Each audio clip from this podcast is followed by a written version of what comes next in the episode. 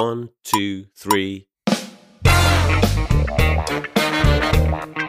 大家好，我们是现实摸鱼。由于我们这个剪辑工作过于繁重啊，所以就又攒了几个一刀不剪的环节啊。今天就是邀请我们侦探小说的深度爱好者七仔来为大家浅聊一下阿加莎·克里斯蒂，一位英国女侦探小说家的一些作品和特点。学姐本人是对阿婆是一无所知，也没看过几部阿婆的作品，看看能不能借由这次七仔的安利，在我的二三年的书单里添几本侦探小说。首先就是七仔先给大家介绍一下阿婆笔下的这些侦探形象和其他的侦探小说有什么不同吧。好的呀，大家好，我是七仔。其实，在这么多的那个推理作家里面，我最喜欢、个人最心水的就是阿加莎·克里斯蒂啊。是首先就是出于对于他塑造的侦探形象的一些，就是 get 到了门点。首先，阿加莎笔下最著名的两个就是一个是波罗，然后一个是马普尔。然后先讲波罗吧，我觉得波罗跟传统的就是他。就同时代先后的，像福尔摩斯啊，还有。呃，还有范什么来着？反正就那那那些硬硬汉侦探作家，呃，身上有肌肉，然后有头头脑，然后平时又很冷酷，然后显得非常的全知全能。我我可能是我的一些就是刻板印象的东西啊。呃，阿婆写的那个波洛是一个非常可爱的比利时小老头，就是他也是有很高的一个智慧去破案嘛，但是他平时在生活中展现出来一些很幽默的特点，就是让我觉得非常亲切。比如说，他是经常会。充满了自大，然后去夸耀自己的智慧，但是有时候会被凶手。布下的那个迷阵给牵着走的时候，也会就是突然开始丧丧的开始自我反省。然后他在平时破案的时候的话，有非常重的那个比利时口音说说那个英语，然后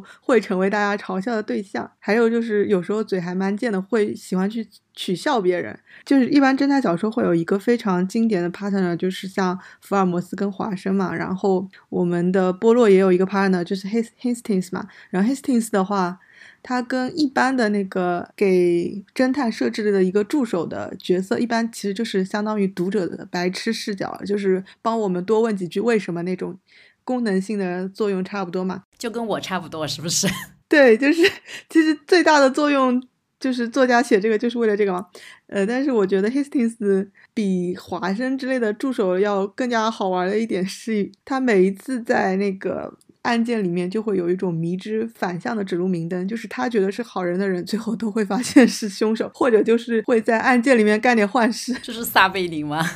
对，而且每一次结尾的时候，波罗就 Q 一下，说我亲爱的 Hastings，说啊，借如你这天生神一般的直觉，我又发现了一些不为人知的，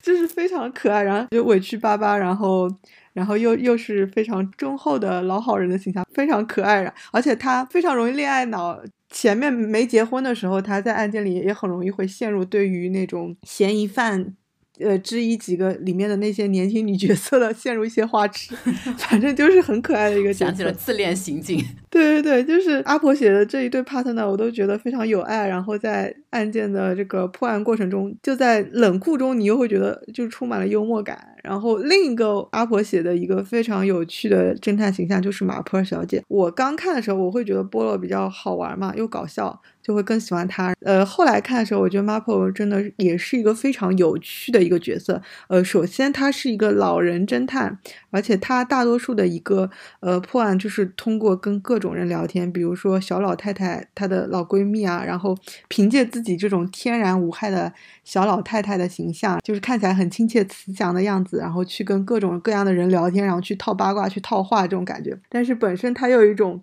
就是超乎他外表的那种非常安享晚年啊，然后又八卦亲和的老太太的形象的那种睿智，属于侦探的睿智感。最后的话，她还是有一种，就是因为她是一个年纪比较大的老太太嘛，她还是有一种就是。比较悲天悯人的感觉，然后其实这种悲天悯人对于成于案件中的形形色色人物的这种怜悯之情嘛，其实波罗是在比较后期体现出来，就随着他的年纪的上升。但是呃，马普尔是比较阿加莎比较后期创作角色，所以就是你在比较多的角度上都能够解读到马普尔这种心态，所以就是马普尔让我觉得会比较亲切吧，感觉你生活中就会遇到这样一个老太太，扫地僧的感觉嘛。对，就是在影视形象里面，我特别喜欢就是 ITV 翻拍里面的第一季、第二季的那个老太太。然后她好像前两年已经去世了，但是我觉得她比较贴贴近我的感觉，就是她看起来就是笑眯眯的，但是她的眼神看起来又是跟猫一样特别的锐利，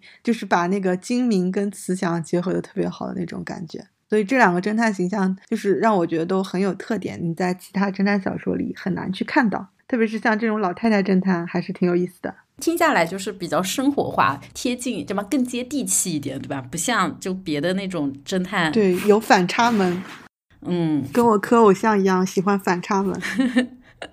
好的，刚才其实讲到的那些特点，感觉也是和阿婆作为一个女作家的视角相关的嘛。那除了侦探的形象，有没有其他就是阿婆作为一个女作家，就是有一些特殊的点啊？她的作品里，对，其实。呃，就是在 Apple 这个名气 level 里面，就是她应该算是女作家的 top 吧，也也算是我心目中所有推理作家的 top 了。然后我特别喜欢的一点就是她在塑造女性形形象的时候，她是体现出了一个很强烈的呃女作家的一个视角。然后首先是在女性凶手这边的话，她很强烈的就是。跟很多男男男作家不一样的就是，男作家可能会写那些女的就歇斯底里啊，然后可能什么嫉妒啊，什么情杀、仇杀，就是我觉得他们对女性的塑造有有有一些会显得比较刻板，或者会有一些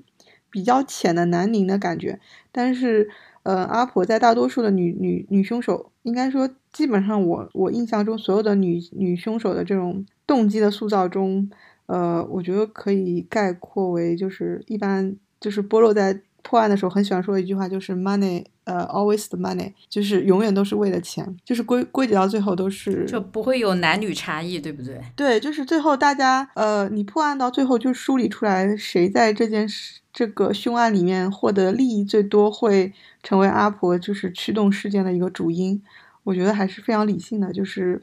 对于女凶手的这个刻板印象是比较少的。就是塑造出来的，大家都会出于一些，比如说争财产啊，或者说各种各样的利害关系啊，或者是掩盖身份啊，或者是或者可能会因为一些小小的矛盾，然后突然爆发，然后变成一桩精心谋划的凶杀案，动因都是各种各样的。然后第二点就是，她作为一个女性作家吧，或者说我们只是讨论阿婆本身的话，她在塑造这个凶案的过程中，参与者。形形色色参与者里面，不同的心理上，他有非常细腻的一个描写。比如说，有些人的话，他可能就是。你在结果论上看他是非常圣母，但是阿婆把他的圣母就是从一个童年起因啊，以及他在呃社会关系、人物关系上为什么会走到今天这一步的一个圣母的表现，或者还有一些非常极端的凶手，就是他你在结果上来看，他可能年纪轻轻就犯下凶杀案，看起来非常冷酷又狡猾，但是他为什么会形成这样一个冷酷狡猾的人格？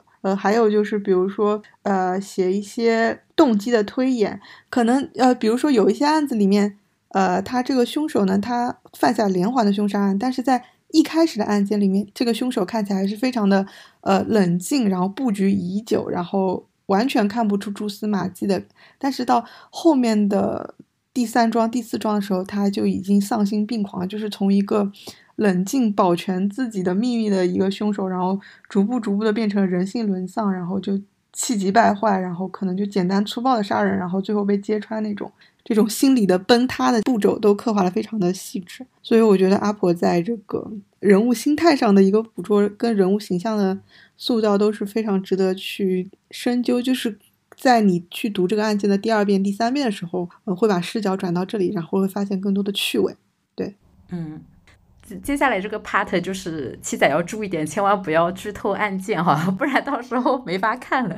就是可以给我们指几个，哎，我觉得这个不可能不剧透吧，好难啊！不可能不剧透的，不可能不剧透的。对啊，没办法，那就放弃。接下来需要七仔来介绍一下，就是几个由阿婆创造的经典轨迹啊。那这部分一定会涉及到一些剧透啊。如果对呃阿婆的一些小说非常有兴趣的听众，可以跳过这一趴。那么七仔，对我觉得其实阿婆非常牛逼的是，他在很多的你在推理小说后面看到一些常见的一些轨迹的话，其实阿婆都是首创者。然后比较有名的就是像暴风雪山庄模式，学姐你应该知道暴风雪山庄模式吧？嗯，是的，这个就是阿婆在无人生还里面首创的。所谓的暴风雪山庄模式的话，就指的是呃通过像暴风雪啊等等的一些呃天气啊物理的因素，然后导致整个的一个凶案现场跟所有的嫌疑犯，然后变成了一个封闭性，然后外人也进不来，大型密室。对，包括警察、法证啊等等的现代手段都没有办法进来，然后全程只能通过基本演绎啊、推理跟新证的方法，然后去寻找到呃作案凶手。然后这个书其实就是无人生还嘛。我想这个书应该是太有名讲烂了，但是暴风雪山庄模式是阿婆首创，应该还是蛮多人知道的。然后另一个我个人非常喜欢的轨迹就是来自 A B C 谋杀案。然后 A B C 谋杀案的话，它里面就是。就是来自书里面的这句话说的，就是你如果想要藏一个人，最简单的方法就是把它藏在人群里；如果你要想要藏一桩谋杀案的话，最简单的方法就是把它藏在一堆谋杀案里面。就是模仿作案吗？是不是？就是他通过一个看似随机杀人的模式，把自己真正想要杀的那个人隐藏在某一桩里面。对，这个就是非常丧心病狂的一种。作案方法这个模式是阿婆首创的，我觉得也是非常经典的一个方式。因为你想，如果在我现在可以说是一百年前了，你看到一个推理小说用这样的嗯一个轨迹的话，就是根本完全无从想起。我觉得还是挺震撼的一个 case。就是之前不是有个日剧是那个邱元康写的吧？是不是啊？是轮到你了还是什么？对，就是轮到你了。呃，就那个人应该是想杀谁，然后就杀了一堆其他不相关的人嘛，对不对？是不是就类似这种啊？好像不是，我我感觉他就是无序杀人，然后最后好像又是为了钱，对，而且中间有也有些人是被其他人杀的，然后就是掺在里面。我感觉听着就很像啊，他就是他是有一个目标的，然后就先不杀这个目标，杀一些其他人嘛，然后还迫使别人加入这种交换杀人方式。我觉得不太一样，他交换杀人后面越杀越多，但是呃，这个经典轨迹意思就是。比如说，就是警察最近发现了一个什么连环随机街上奸杀女生，然后发现他连续按照什么，比如说某些特征，就是穿白色衣服，然后年龄在二十五到三十之间，然后戴着金色耳耳环，然后一连杀了三个或四个，然后就觉得是什么变态杀人连续，结果发现他其实只是为了用奸杀方式，只是想把那个女的杀掉，他是为了继承那个女的的遗产。OK。你懂吗？就是这种类型啊，了解，就是伪造成那种无血杀人或者连环杀人这种。对对，这个在后面很多推理小说里面都会经常用到的一个方法，当然会演化用的更加复杂。呃，最后一个就是不可能不剧透的我，但是我实在不知道要怎么讲。我相信就是所有的稍微对推理小说有所涉猎人应该都知道《罗杰疑案》这个书真的很狗，就是。它就是叙述的，就是叙述型轨迹的。我不知道算不算首创，但是就是第一人称是凶手本人这件事应该是首创的。对对对。然后我当时看这个书的时候就觉得，这个人就是一个乡村老医生，然后絮絮叨叨老好人。然后我就看的烦了，然后看了三分之二，然后我就直接翻到结尾去看凶手，然后把我吓 傻了。对，因为我是那种，就是我看书之前不会去。了解什么什么这本必推那本必看的，我就是自己看标题，按心情随便乱看的。对，嗯，所以我当时看到罗杰一案的时候，我并不知道他这么著名。然后我我也是觉得很很很牛逼啊，这个 case 就是我觉得每一个第一次看罗杰一案人都会被震慑到。就是这三个应该算是首创，然后又是我觉得非常有震撼性的一个新新梗。这种推理轨迹啊，然后再往后的话，其实还有很多碎梗也是阿婆首创的，对，包括像提纲里没写，我有点忘了，我变成王一博了，绝望的文盲。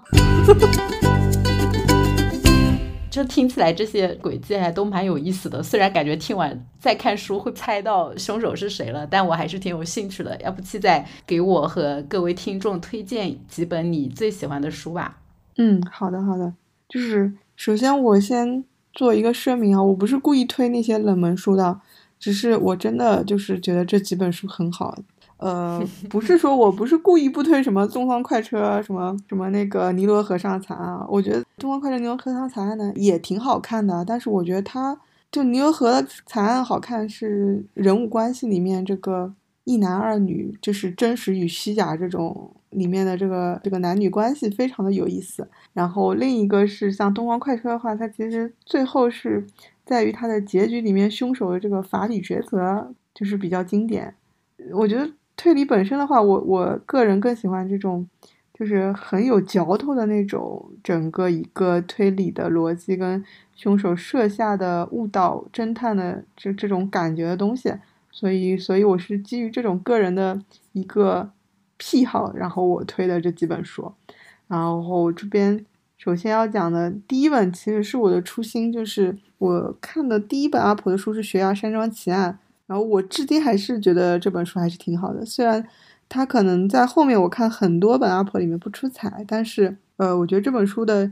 呃有意思的点就是在于一开始他塑造了一个神神叨叨的那个女主的形象，也是给波洛做侦探委托的那个委托人，然后看起来又虚荣又满口谎言，但是又神神叨叨的，然后但是到结尾又发现他是一个。很有心机的人，就是就是人物形象上是非常的丰满，而且非常有趣的。然后在轨迹的那个探索里面，其实非常的简单，就是波洛说，你虽然在前面看到了很多的红飞鱼，呃，红飞鱼的意思就是说很多扰乱视线的这个干扰性线索，但是你去最后去推这个案件的时候，你要想想这件事到底是谁受益的，谁真正的获得了这个未知的遗产的话。这件事情再从后往前推，又变得异常的简单。然后我觉得当时就是让我觉得醍醐灌顶，大为震撼，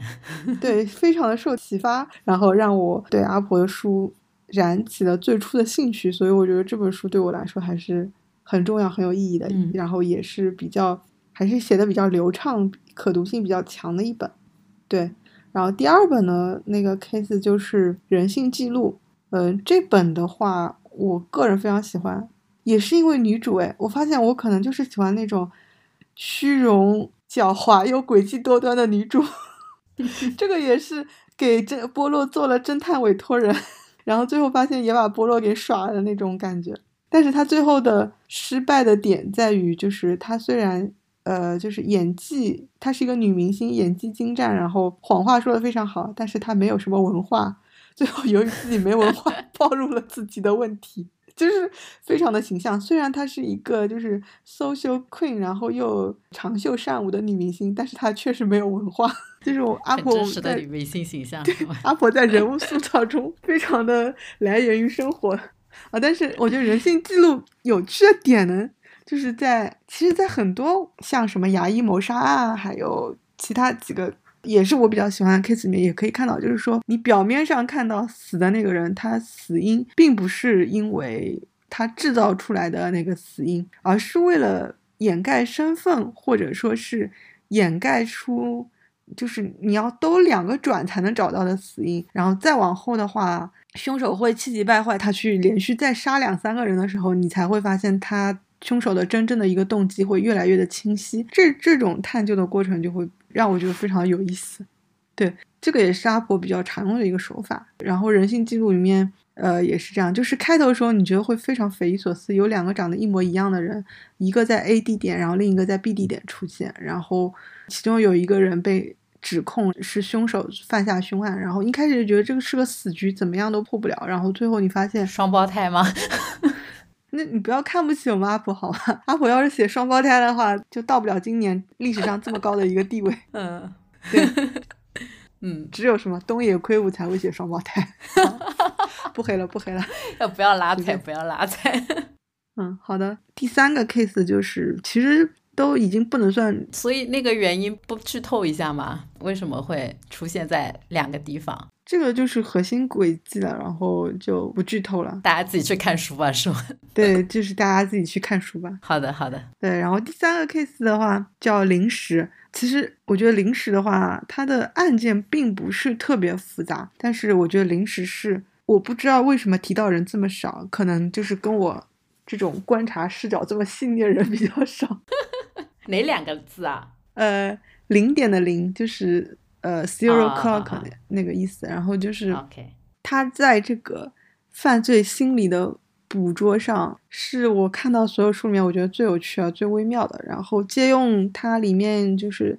比较前半段讲到的，也相当是破题的这一段话，他就说，所有凶案发生之前的话，它是都是经过一些长期的酝酿的，不管是你对于这个。呃，要去杀哪个人的这种计算谋划，然后或者是你那些怨念的情绪的一个积累啊，然后或者是一些其他的呃，你身边的人一些形形色色的推动你的动因的一个达成啊，然后这些所有的 A B C D 的因素汇集到一起，然后他们慢慢的一个积攒积攒，然后爆发到那一点，砰的一声绽开来之后，凶案就。就此而发生了，然后那个发生的那个点就是临时，而在发生那个点之前的话，就是在无数年之前，其实这个凶案就已经注定要发生了，因为所有的事情它早已经埋下了这个伏笔。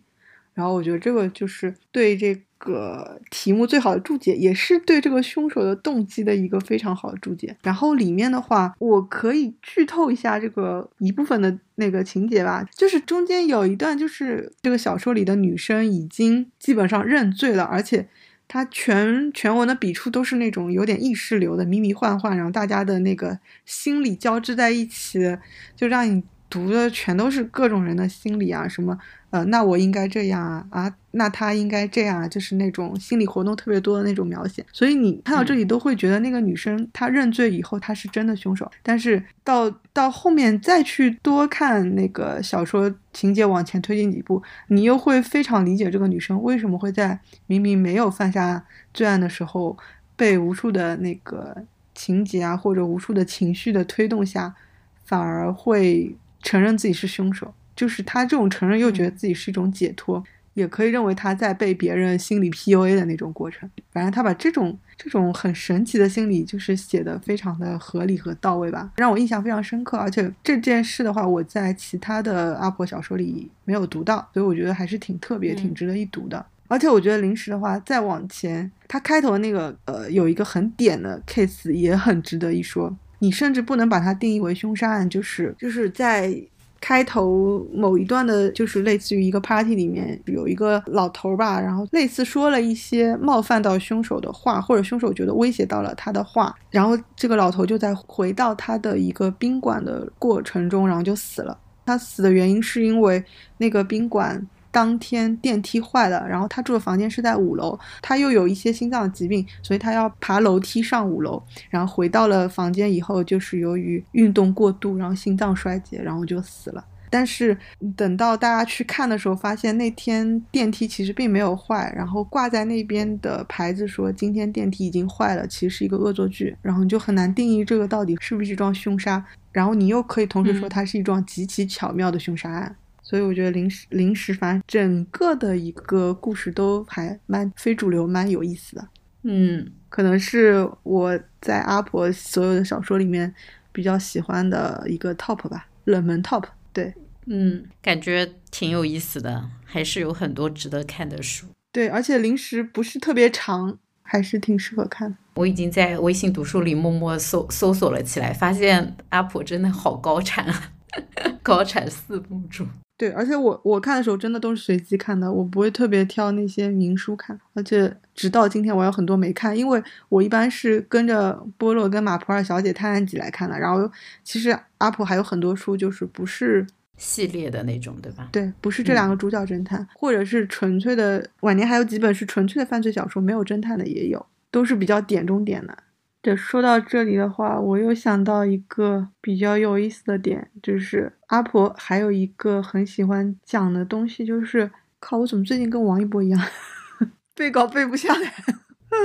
哦，对对，我想起来了，我小时候看阿婆的时候，其实给我的心理阴影也蛮重的，因为他写的东西也蛮吓人的，因为他在写这种凶杀案的时候，这个氛围塑造什么特别吓人，比如说，我记得有一个是。美索不达米亚平原那个凶杀案里面，呃，里面的第二个死的犯人是因为半夜喝了床头的一杯水就死了，然后 死因是因为凶手把那杯水换成了硫酸。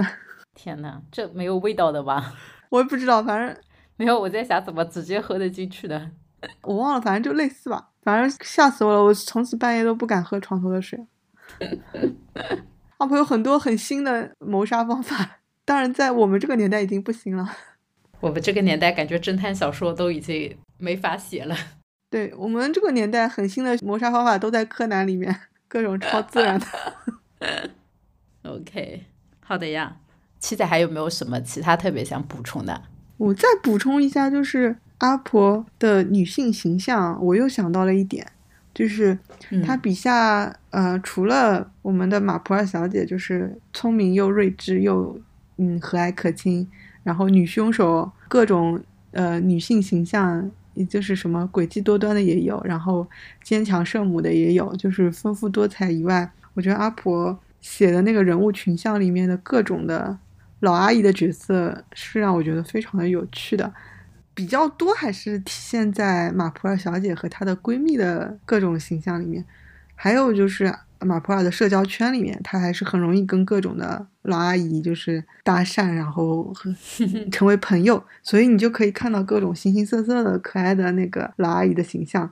比如说有那种特别大胆、聪明大胆，跟马普尔小姐差不多的，然后也有那种就是凭着自己的直觉，然后去，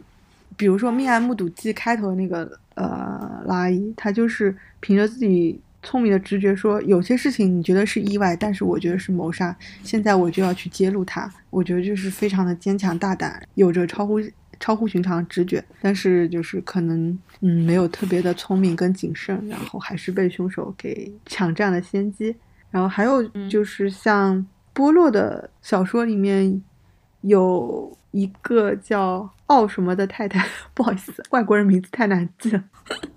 嗯，不重要。他是就是。嘴贱又有钱，然后又喜欢到处交朋友，然后又喜欢到处 social，然后被广泛的认为是阿婆本人的，在里面是一个推理小说女作家的这样一个形象。我觉得她也她也是一个非常有趣，她但是她有趣的点主要还是在于毒舌，就是经常能跟波洛刚上，还有时候能够指点波洛两句那种感觉。反正我觉得可能大家在。各种的侦探小说里面可以看到很多年轻女性或者中年女性的形象，但是像阿婆通过自己的视角，然后投射出来，可能也有她自己朋友身边的影子吧，然后写出各种各样的有趣的、可爱的，然后包括乡村生活里面的各种各样的老阿姨形象，我还觉得还是蛮有意思的哦，而且还塑造出了老阿姨之间的友谊，也是很有意思的，在《命案目睹记》里面。他的一个朋友也是那种很有文化的那种老阿姨嘛，他们都是属于英国中产以上的身份，然后有很多遗产，但是一直没有结婚，但是就是很快乐的一直生活到晚年那种形象。然后他的那个朋友在《命案目睹记》里面，就是两列火车快速的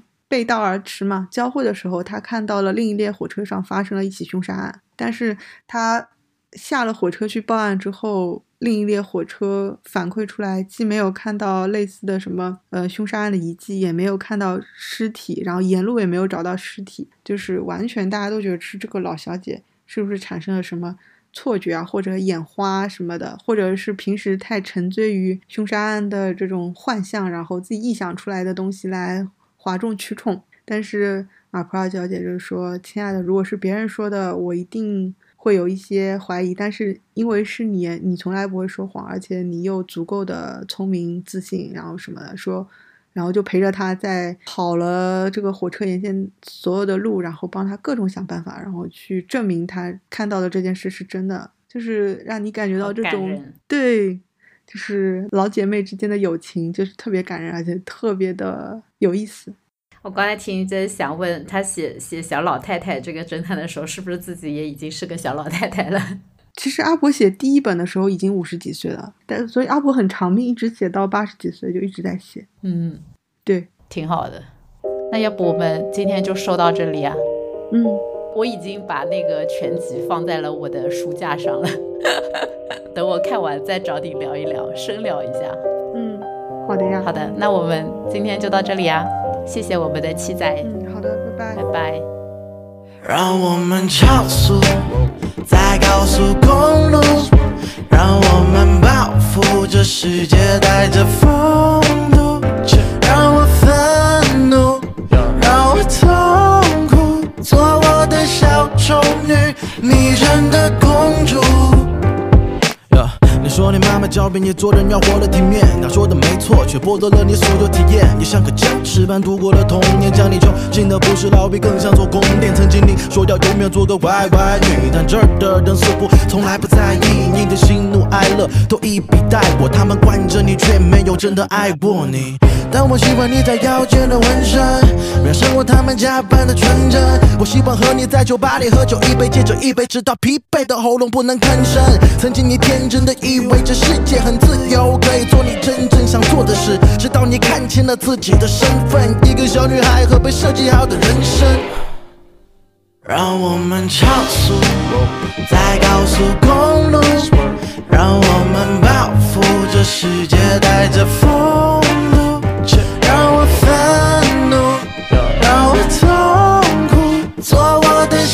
终于你是